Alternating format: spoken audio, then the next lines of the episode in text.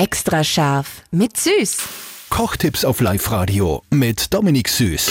Ihr habt gerade keine Eier daheim oder ihr wollt einfach keine Eier essen oder ihr kriegt Besuch, der keine Eier isst.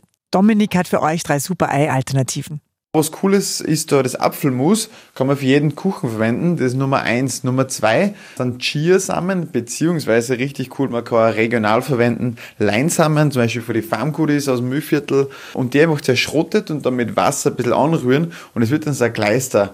Und das kannst du wirklich wunderbar verwenden als ein Eiersatz. Und die Nummer drei ist eine Banane, einfach zergatschen. Eine halbe Banane entspricht einem Ei. Alle drei Sachen kannst du super zum Backen verwenden. Das gibt eine Klebung und pickt halt dann zusammen. Ja, nur mit Eierbecken wird schwierig. Dankeschön, Dominik, für die Ei-Alternativen. Extra scharf mit Süß. Perfekt gekocht in einer Küche von Eilmannsberger. Denn am Ende schreibt man Küche mit E.